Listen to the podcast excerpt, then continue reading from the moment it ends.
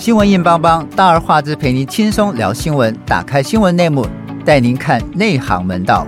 欢迎收听大而化之节目，我是主持人赖景红。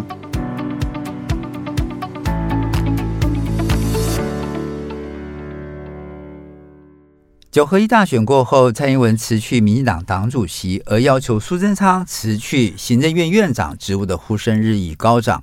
春节之前，内阁改组的议题逐渐发酵。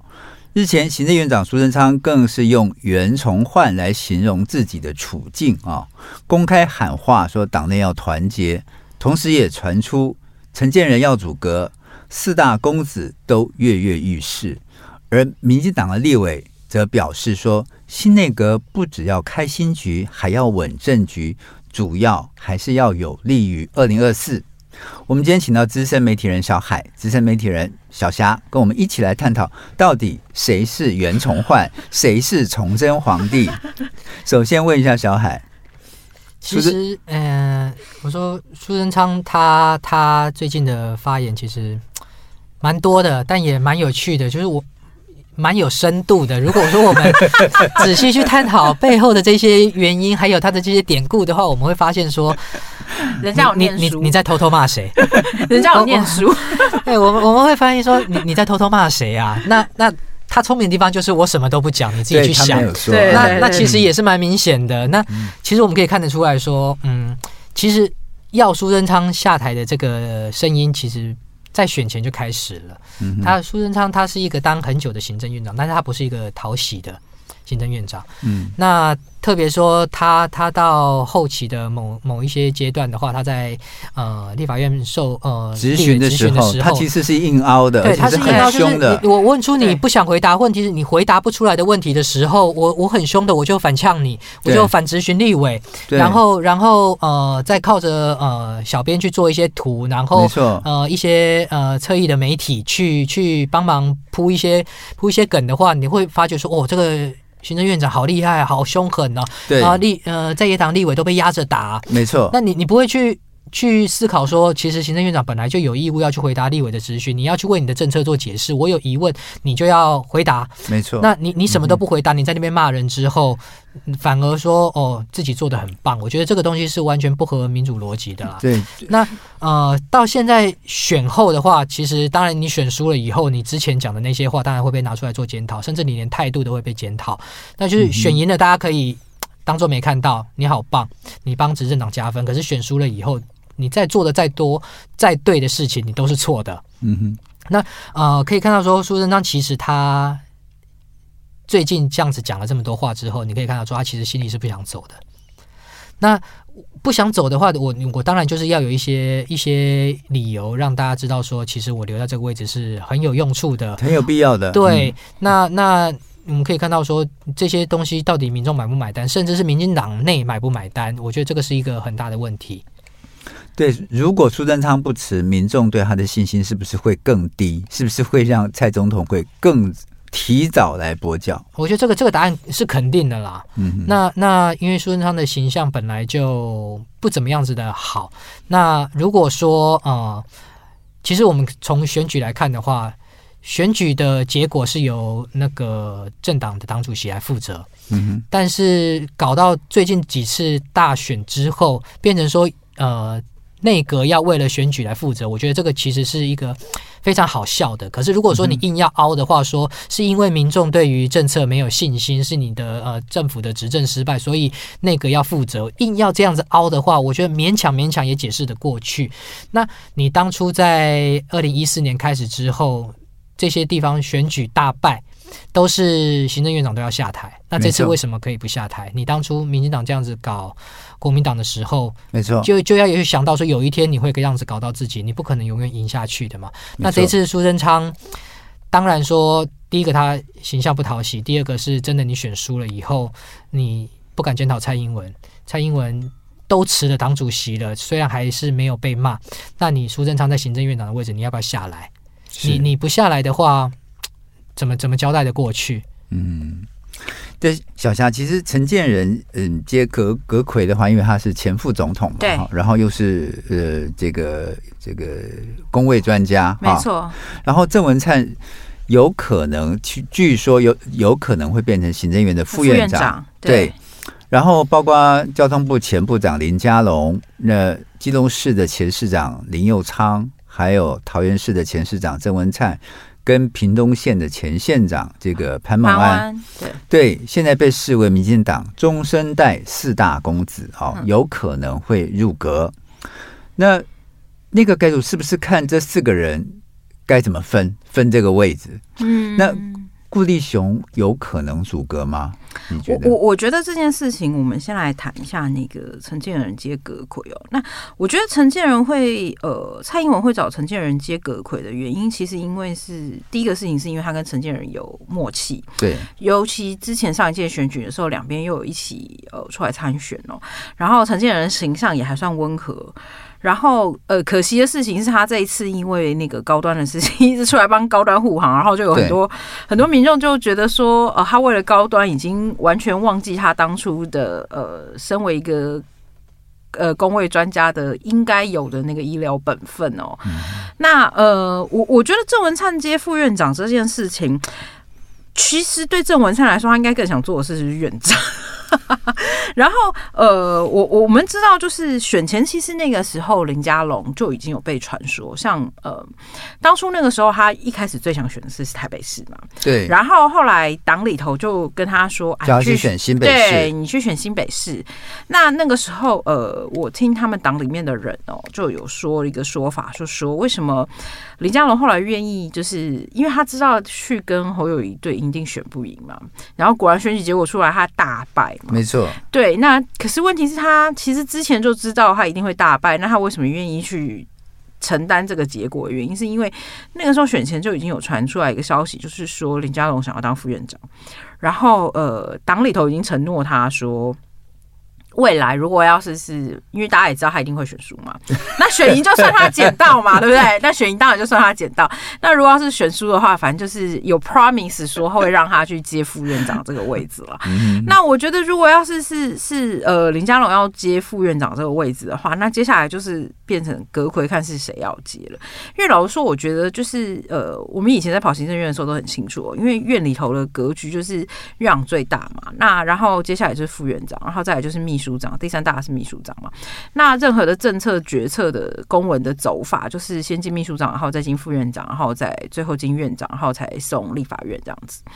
那换言之，其实做一个副院长，其实是一个很。不用负责任，但是他也不会第一次第一时间被骂哦。没错，对，然后但是他又可以对政策上面有自己的想法跟看法的哦。呃，我我举一个例子来说，当蔡英文那个时候在当苏贞昌的副手的时候，也就是那个时候上一次呃阿扁当总统的时候，然后苏贞昌那个时候是院长，然后蔡英文是副院长。我举一个例子，大家可能还有印象，就是在二十四金改的时候，呃，那个时候有一些二十四金改的案子，其实那个时候呃。扁嫂那时候有一些诸多的意见，就已经直接要求嘛。然后苏贞昌虽然不愿意做，但是苏贞昌就还是因为反正老板已经有交代了，那他就得照办嘛。那蔡英文自己也有自己的想法，然后所以呢，这案子很妙，就是蔡英文签名了，然后进苏贞昌那边，苏贞昌就没签名，然后那个案子就直接走出去了。我就很惊讶，我就问他们大院的人说：“哈？”这样子可以出去吗？他就说没有院，就是院长没有说不签名，只是就写了一个西，或者是写了一个月，就是代表我看过了，我知道了。然后，但是我不想负责任，所以就出去。所以并没有签名。对，所以就没有签名。然后，呃，也有发生过，就是苏恩苏贞昌跟因为那时候蔡苏就是蔡苏非常不合的时候，嗯，然后蔡英文就是对这个案子有不同的想法，然后但是是照苏贞昌的意见走。然后呃，蔡英文也写了一个 C，也就反正有样学样嘛，就也一样也写了一个 C，然后就出去了。然后副院长也没签名，然后就到院长办公室。然后，但因为那个孙昌那时候毕竟。呃，跟蔡英文比起来，他是老前辈嘛。然后听我听那个院长办公室的人就说，那时候后来那个他们呈公文上去给那个苏贞昌看的时候，苏贞昌气得半死，想说 你在里面给我吸什么？然后就非常的生气哦。那我觉得其实对呃那四个人来说啦，就是不当院长其实是一个进可攻退可守的位置，因为其实老实说，现在呃接行政院的位置到。呃明年的、嗯、对，到选完到明年的五二零之间呢，大概只有一年。甚至不到一年半的时间了嘛？对的。那呃，几乎后面要做什么政策上的事情是很难的，因为呃，我我想到了，大概今年下半年开始就是进入了整个选举的选季了。那大家所有的重点也都不会放在呃这个政策上。所以换言之，他可能呃，这个内阁要做一些什么有建树性的政策，其实是有难度的。对对对对，然后而且稍微有一点做不好哦，动辄得咎。那我觉得对那四个人来说，他们其实院呃虽然很想当院长啊，因为毕竟当院长出去名字比较好听嘛，但嗯，做院长那个风险太大了。OK，对，好，我们先进一段音乐，音乐过后我们回来。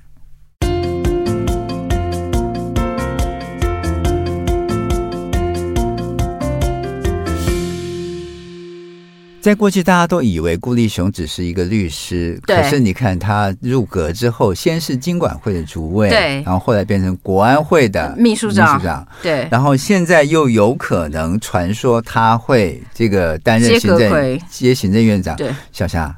怎么回事？这个这个人为什么他什么都可以看？一个律师他为什么这么厉害？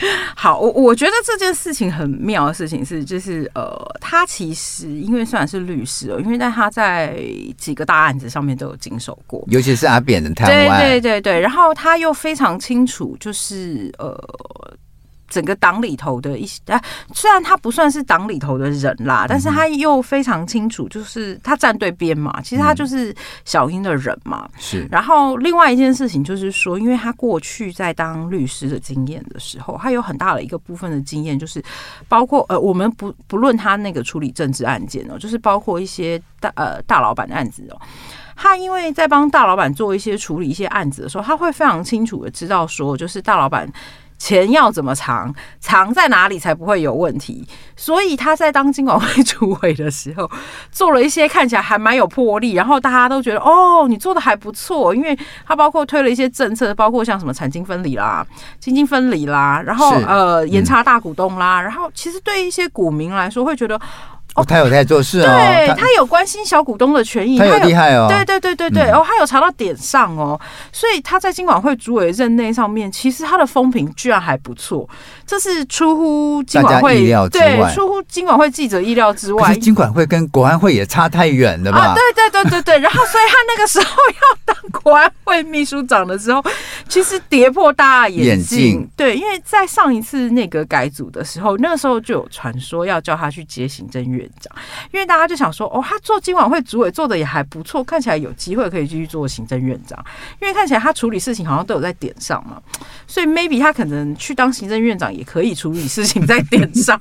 就后来小英就想一想，就觉得说，嗯，还是叫他到来当我的国安会秘书长比较 OK。就每个礼拜可以见一见一次面。对对对对，然后他也比较了解我的想法跟做法嘛，所以后来他就进了国安会。那现在这次那个改组在。出来的时候，呃，这次他又被点名了。嗯哼。那呃，尤其有一些金融圈的人，就是特别说，哎、欸，如果要是是因为大家其实那些金控老板们都跟都，都跟他熟识，都跟他打过关系、打过交道，然后就觉得出来他当想说他出来当院长，可能对那些金控老板们也是个还不错的选择哦。嗯、那呃，我觉得他到底会不会出来阻隔？我觉得这个事情是一个打问号啦。但是的确是，呃，的确是有传出过有这个可能性。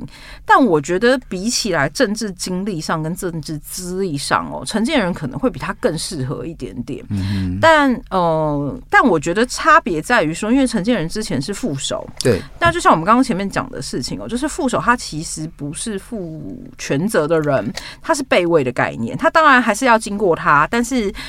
政策上他还是可以有意见，但是问题是，他不是主要的决策人，没错。然后他不是主要的负责协调的人，嗯、所以换言之，可能呃，这两个人对蔡英文来说都还算是一个保险的选择啦，因为跟他合。对，都跟他合听话，又听话，然后又了解他。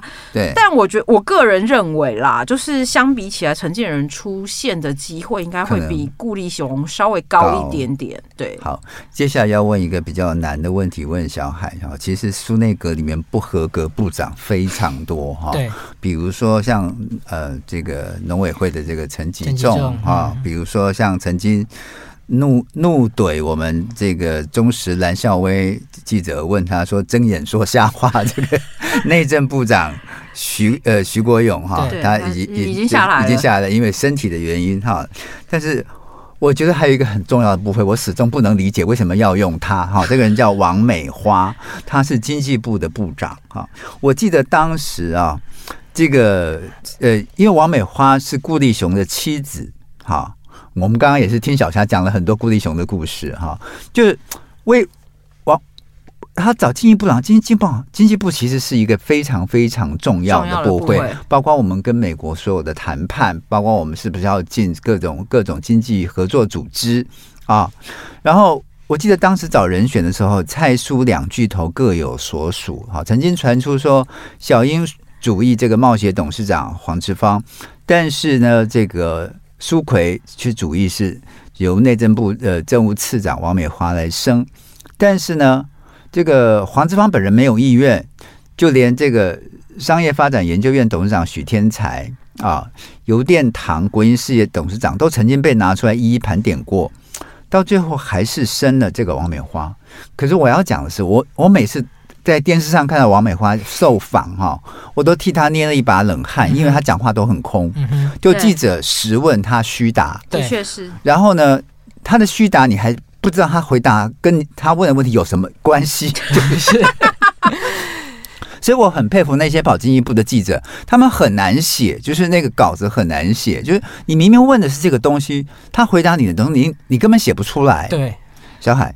其实，呃，实问虚答这个东西的话，在几乎在所有内阁官员的，它已经变得是一个通病了。嗯，因为如果你要从政策上面质疑政府的话，啊、呃，其实是他们这些是很难解释的。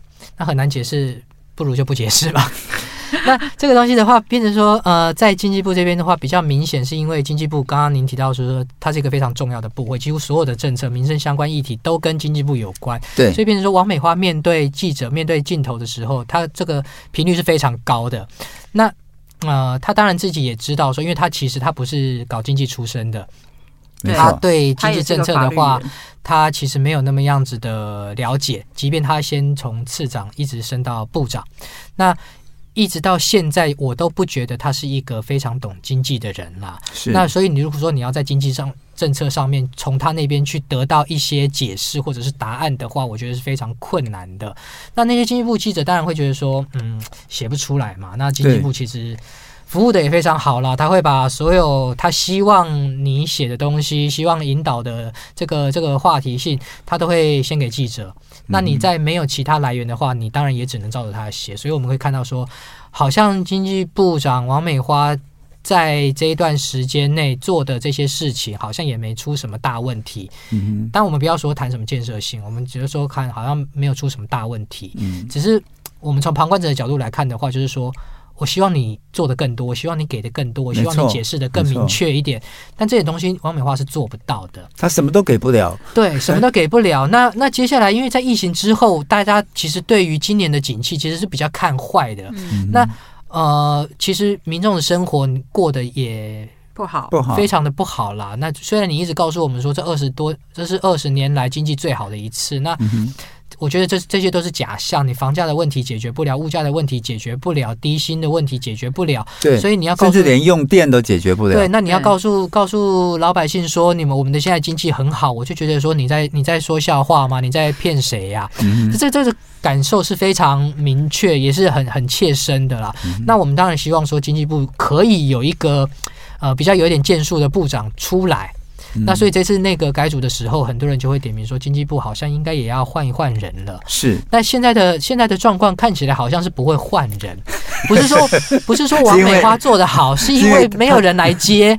哦，我还以为你要讲说，因为她是顾立雄的老婆，这这可能是一个原因啦。是这个没错。对，那那我们刚刚提到说，院长啊、副院长啊这些部长的话，其实他第一个看的不会说是能力问题啦，第一个看说是不是小英自己信任的人嘛。是，所以我们。我们看，呃，现在被点名的陈建仁，现在被点名的顾立雄，或者是在之前，呃，传最早传出来说有可能要去接院长的郑文灿，这些东西其实都是小英相对下比较信任的人。那包括像王美花也是小英的人嘛。那如果说你把王美花换掉了，那谁来接？第一个谁没有人要来接，没有一个适合的人选要来接。第二个，我们刚刚提到说这个任期可能只剩下一年多一点点的时间，你要去做真正做出一些什么事情让，让让民众有感，我觉得这也不容易啦。那加上经济部是一个这么重要的部会，他要面对的炮火其实也是非常多的。你民众有任何呃生活上面的不满，第一个想到一定是经济部。没错。那那这一这一段时间，既然任期没有多久，我为什么要出来出来吸这些炮火呢？嗯，我觉得这个这个才是一个大问题。那除了经济部以外，很多的部会也也要面临到这个问题。所以其实我觉得，包括你看，嗯、呃。就农委会的，我们刚刚讲的陈吉仲到底出了多少包啊？到底出过多少事情？对。然后王美花这个每次问到这个风电缺电的问题，对，问到缺电，问他哦核电，就他始终回答不出来啊。对。然后都是嗯哼哼哼哈哈半天，然后就匆匆给你一堆空话，对，匆匆就闪过了。我可以帮小赖哥补充一个内容哦，就是。嗯基本上哦，过去经济部长哦，其实历任经济部长过去盘点的人选，在接的时候，他们经济部其实他们有一套他们选人的用人为才的制度。通常过去就是要训练这个人的时候，他会先让他去呃所谓的国贸局待过，嗯，他从国贸局慢慢慢慢慢慢浮上来，他会跟美国有打交道，也会有谈判的机会。对，然后另外一派另外一派人马是从工业局上来的，对。但是大家可能不知道还记不记得，就是呃王美花其实是。从智慧财产局上来的，所以跟他一点关系吗？他是搞法律的啊。对，所以其实过呃，当初那个时候王美花上来的时候，其实跌破所有经济部的人的眼镜哦。嗯，因为呃，过去 never 从来没有过任何一任的经济部长是从制裁局出来的。那他可以当这么久，有很大的原因，真的其实跟他是顾立雄的太太有关系。而且真的就是，我觉得进一步太重要了，然后你所有事情都没有办好。就就讲那个风电好了，就是政府吹了这么久，然后呃，国外公司也进来，后来才发现国外公司跟这个绿营的一些这个这个资金是通的，是对，然后后来就像像那个弊案也是弄了半天，到最后到最后大家想问说，你到底绿电给我们发电呃占了我们发电比重是有没有增加多少？好像也拿不出来，是拿不出来啊，所以。其实我觉得这个这个问题实在太严重了。我们先休息一下，马上回来。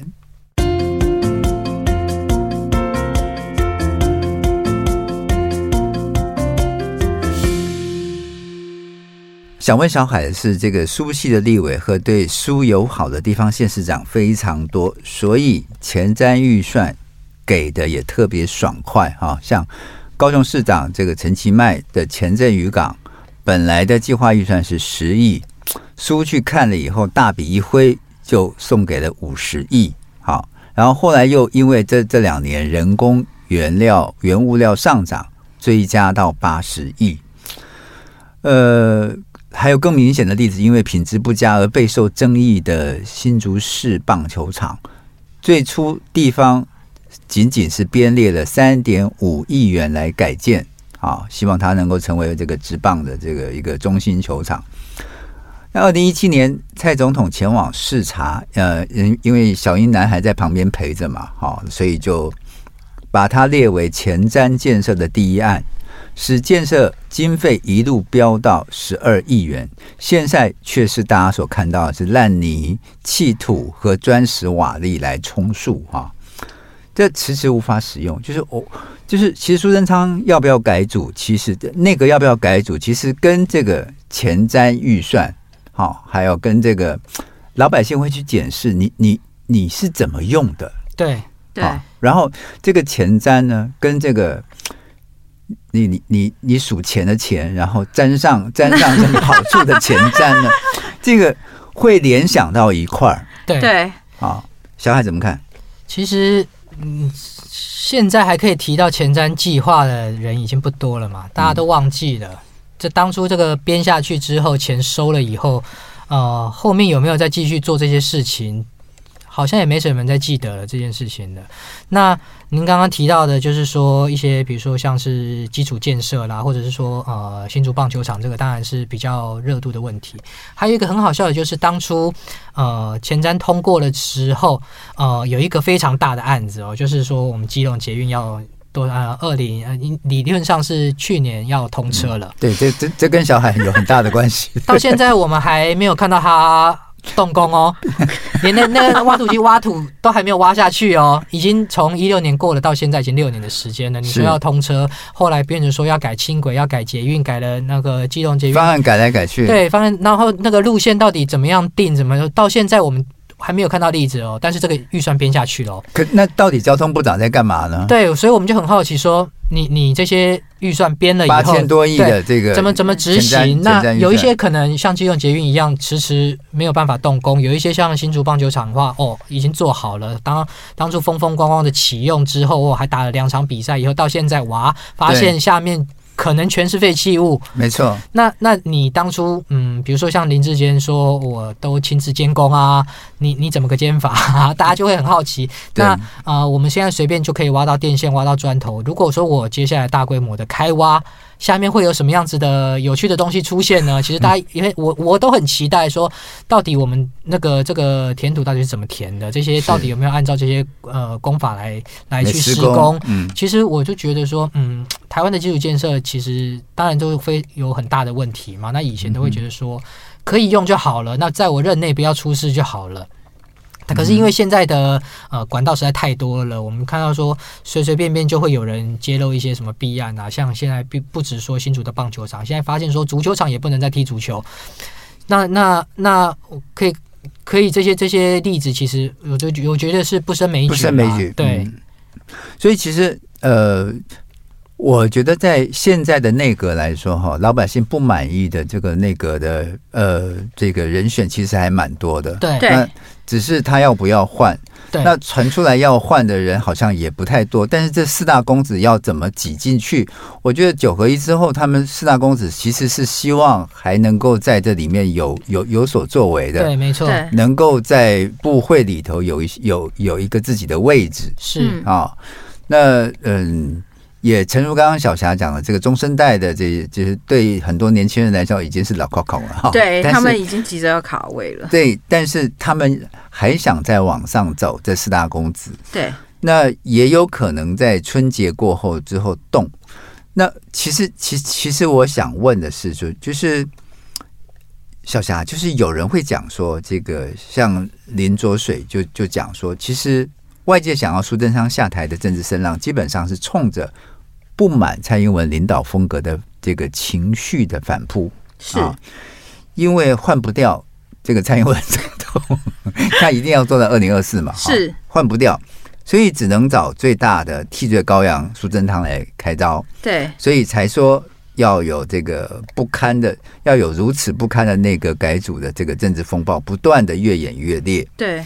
大到进退两难的政治境地，甚至也有人说，如果小英坚持的话，那也有可能苏贞昌就不换了。你怎么看？这的确是有可能啊。就像我们刚刚前面讲到说，其实因为呃，大家早期一直认为蔬菜是不合的，那的确我们那个时候在跑行政院的时候，蔬菜真的是很不合。对，就大到你刚刚讲说，连那个字他都不想签。对，那呃。这么不合的状况之下哦，其实这两个人也很特别哦，因为他们在这几年的磨合当中，反而变变成一个呃战友，变成战友。我我觉得他其实更大的原因是因为利益的结合哦，因为小英需要有一个人帮他挡防火墙，他需要有一个人帮他当子弹，对。然后呃，苏贞昌也乐得帮他做这些事情，因为苏贞昌可以掌权，所以对小英来说，呃，苏贞昌是一个最好挡子弹的人哦。那他。把他换掉，虽然陈建仁跟呃，我们刚刚前面提到的顾立雄可也都是他的人，然后也是他信任的人哦，但是能不能那么很好的发挥子弹墙的功用，这个是一个 要打问号的事情。所以的确，苏贞昌呃，就像回到我们最前面一开始说的，苏贞昌为什么会说他是袁崇焕哦？其实这我我觉得苏贞昌来说，他一定点滴在心头，他心里面的想法一定是。我帮你挡了这么多子弹，然后我还要被砍掉。对，然后确切的替你执行了这么多事情哦。那有一些意志不是只有，当然，当然有一些意志不是只有蔡英文的意志啦。嗯哼。还有苏贞昌自己本身的一些意志哦。那可是呃，我相信有大部分的不呃，有大部分的想法是蔡英文有意见的，然后苏贞昌去帮他执行的。在这种状况之下，你要把他换掉，然后呃，对苏贞昌来说，他心里面一定觉得当初呃我在替你卖命的时候，帮你呃扛了这么多事情，然后你现在是呃要。到检讨的时候就要我扛责任了，这有点太不合理了啦。嗯、对他来说应该很难吧？我觉得他应该很难会觉得说，而且其实换一个角度来讲嘛，其实苏系他底下现在也这么多立委哦，他有底下这么多人嘛。嗯、如果他一旦失去了院长的位置之后，对苏系的那些人来说，他也会很担心，说他接下来下一步要怎么办？对。就是他利益会分配不均，就是其实其实我们刚刚跟跟小海聊到那个前瞻预算啊，我觉得就是这些县市长会对他那么友好，也是因为他可以分配到钱啊，就是前瞻预算看他可以拿到更多嘛，对，所以你看那个绿营执政的这个县市，他们的拿到的前瞻预算都是比蓝营多得多嘛，蓝营只能自求多福啊，是，所以其其实如果他如果一一旦不在这个内阁阁揆的这个。位置上的话，他就有可能失掉这些支持。是没错，而且其实因为呃，最重要的事情是因为明年我们也知道，就是说要选总统之后，还要选立委嘛。那个不要忘记苏贞昌的女儿，她明年也是要出来选立委的。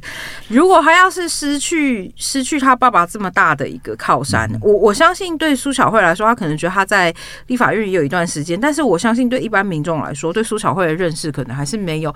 他爸爸这么的清晰嘛，就是他是正二代嘛，对对，所以换言之就是，呃，你你不讲别的，我们光讲他自己的女儿的政治生命的延续这件事情，能不能继续下去，都是一个很大的问号。所以换言之，其实我我觉得对苏贞昌来说，他虽然有呃点滴在心头，甚至觉得被被呃被蔡英文用完即丢，就是当做那种呃垃圾可抛弃式的垃圾一样，就用完。急丢之外，可是问题是对他对他自己来说，他更大的感触是，就是他要如何延续他这个苏系的整个苏系的生命哦。你看他当初最最早跟他一起起来的谢系的人，没错，谢长廷他。的子弟兵现在其实陆续都还是有在国会里面有扎根的。你看，像管碧玲是还是他的人嘛？然后，对对对对，然后你看，像那个新北市有一些议员也都还是他的人。没错。虽然他现在已经在国内政坛上面比较相对没有什么位置了，可是因为他的子弟兵目前在政坛发展的都还不错，在资源上的运用上都还是是有呃很好的呃怎么讲，在很有很好的 support 他的资源，然后他可以继续发展下去。嗯、那对民党那些派系来说，你要如何维持派系自己的竞争力可以持续下去，是一个很重要的事情。因为如果要是有一天这个派系不在了，他们这个派系没有办法存下去的时候，因为其实民党里面的人是很现实的，他们就会自己在各自找出路哦。嗯、那换言之，对苏贞昌来说，他的影响力也就不在了。那呃，我我觉得很简单的来说，就是说对苏贞昌来说，他。绝对不会想要离开他现在院长的位置了，因为他在他最后这一年多的任期里面，他还是希望可以尽可能的拿到任何的资源，赞助他自己的派系的。嗯哼，对。那其实这个小海在这个扁办呃扁办主任陈松山哈，就是之前陈陈水扁的办公室的主任叫陈松山，他就讲说，其实。民进党内的政治精英都相当清楚，这个选举惨败的最大战犯其实是这个蔡英文啊。然后那个民进党这次的改内阁改组政治风暴，其实就是准备担任补选党主席赖清德跟蔡英文的政治摊牌开战。对，啊。他觉得就是这个党内各大派系立委为了能够顺利连任，所不得不进行的政治逼宫。苏贞昌就是怀璧其罪的政治羔羊，好，这呼应他的这个袁崇焕说。OK，而蔡英文总统就是被迫只能放手或是放权的虚位总统。那陈松山他还强调说，目前看起来蔡英文还是宁愿选择与苏贞昌继续合作结盟。蔡苏体制似乎应该还会继续下去。问题是，原本要入阁接替各种职位的民进党卸任的县市长们会不会抵制？啊啊，他而且陈忠宽他也质疑说，像林佳龙、郑文灿、林佑昌及潘潘孟安，在未来的政治发展上，仍然有赖蔡英文的扶持，所以真的有说有敢说不的权利吗？啊，甚至连赖清德党主席恐怕也只能继续屈服在蔡英文总统跟苏贞昌院长的领导下。以尊敬蔡苏的态度来努力开创自己的总统之路，小海是这真的是真的是这样吗？赖清德真的只能只能这样子来呃屈服于蔡蔡苏体制吗？呃，当然说呃，其实我们看啊、以院长这个职务要不要换来说，其实还有很多的变数。第一个当然就是苏贞昌本身不想走，那第二个就是说我们现在看到的。被点名的陈建仁跟顾立雄，其实都是先放出来的风声，是，但测试一下发现，其实这个反应都还不错，都比苏贞昌来的好。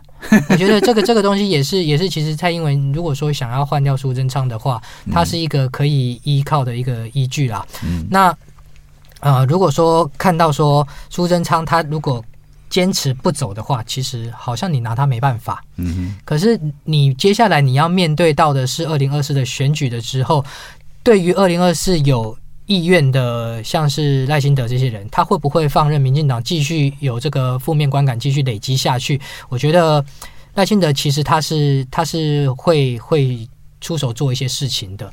第二个就是说，他在这个时间点要跳出来选党主席，当然他是呃。着眼的当然还是说二零二四民进党这边提名的这些权利嘛。那现在看起来党内是没有人可以去挑战他的。自从郑文灿自己的论文事件在出包之后，我觉得郑文灿的这条呃后面很多发展的可能性其实都断掉了，包含像我们之前。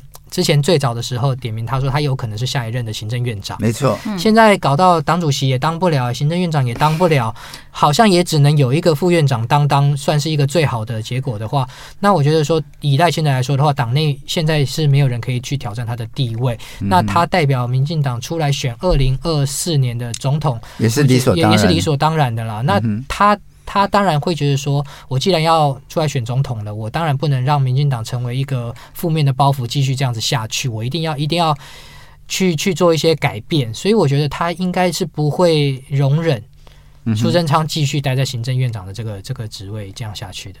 所以小霞，其实内阁改组之后，呃，你觉得春节之后内阁改组真的能够改善民民众对民进党的执政信心吗？我觉得很难诶、欸。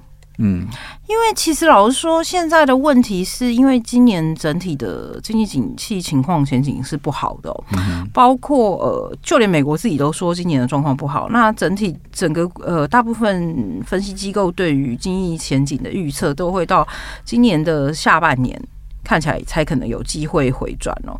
那还是比较乐观的预估哦。那如果在这种状况之下，呃。